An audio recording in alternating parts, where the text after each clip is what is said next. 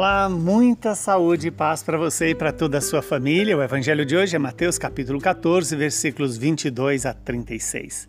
Depois que a multidão comera até saciar-se, Jesus mandou que os discípulos entrassem na barca e seguissem à sua frente para o outro lado do mar, enquanto ele despediria as multidões.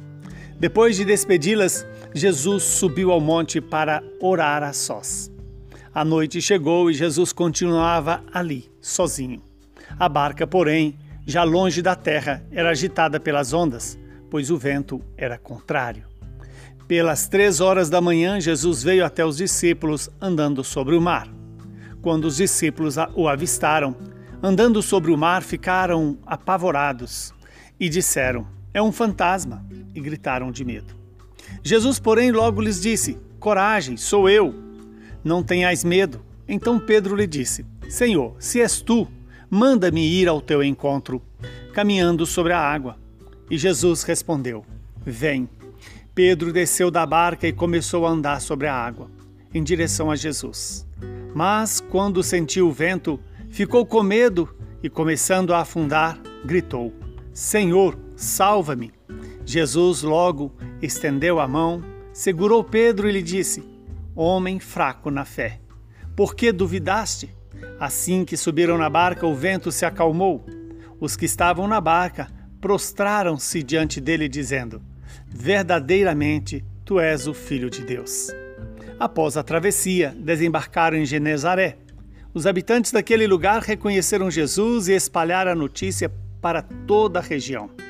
Então levaram a ele todos os doentes e pediram que pudessem, ao menos, tocar a barra de sua veste. E todos os que o tocaram ficaram curados. Palavra da salvação. Glória a vós, Senhor. Que esta palavra cure as nossas feridas espirituais, perdoe os nossos pecados e se cumpra em nosso favor. Estamos diante de uma passagem em que é, alguns acontecimentos são importantes para podermos também compreender a nossa própria vida quando Jesus faz a multiplicação dos pães e a, e a, a multidão eh, fica saciada, Jesus manda os discípulos seguir à frente. E ele, enquanto despede a multidão, ele vai é, dando-se, consumindo-se por todos, como ele faz por mim e por você. E depois que Jesus despede a multidão, ele sobe ao monte e vai orar a sós.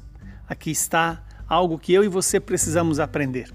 Termos coragem de subir ao monte, ou seja, de ir ao encontro de Deus. E não ter medo desse encontro que nos faz estar a sós com o Senhor, sós, mas nunca sozinhos. Em companhia do Senhor. À noite continuava Jesus ali, sozinho, com o Pai. A barca, sendo agitada pelas ondas contrárias, vai sobre o mar e Jesus vai até os discípulos andando sobre o mar. Este é outro fato que é importante quando Jesus se apresenta acima da morte, acima da prefiguração do próprio mar. O homem que foi criado para andar em terra firme, ali encontra o Deus feito homem andando sobre as águas. Para dizer a mim e a você que também nós somos convidados a fazer essa experiência de estar acima da morte, acima do pecado, não deixar que o pecado nos afunde é tão interessante porque é, Pedro, é, para é, exigir de Jesus uma prova que era ele, pediu que o chamasse para andar sobre as águas. E Jesus então o chama e ele começa a andar sobre as águas como Jesus. Aquele que fixa o olhar em Jesus também se torna capaz de estar acima do sofrimento, acima da dor, acima da morte. Jesus não é um fantasma. Muitas vezes nós Criamos os nossos próprios fantasmas quando não olhamos para Jesus e não fixamos o olhar nele. Veja que a palavra de Jesus hoje é extremamente importante para mim e para você. Coragem, sou eu, não tenhais medo. Jesus se identifica como aquele que é. É o Deus vivo, aquele que pode expulsar de nós o medo, o medo da solidão, o medo dos nossos fantasmas. Jesus chama Pedro como chama a mim e a você. Vem. Aqui precisamos ter um ato de fé. Acreditar que o Senhor pode nos fazer caminhar sobre as águas. E eis que o Senhor nos dá essa graça. Ainda quando perdemos o olhar fixo no Senhor, podemos clamar: Senhor, salva-me. Repita isso todo dia. Senhor, salva-me de mim mesmo. Senhor, salva-me das minha, dos meus medos, da minha solidão e me faz encontrar com o seu, com a sua vontade e o próprio Espírito. Verdadeiramente, Senhor, tu és o filho de Deus, aquele que pode nos fazer vencer todas as nossas tempestades e andar sobre todos os mares bravios.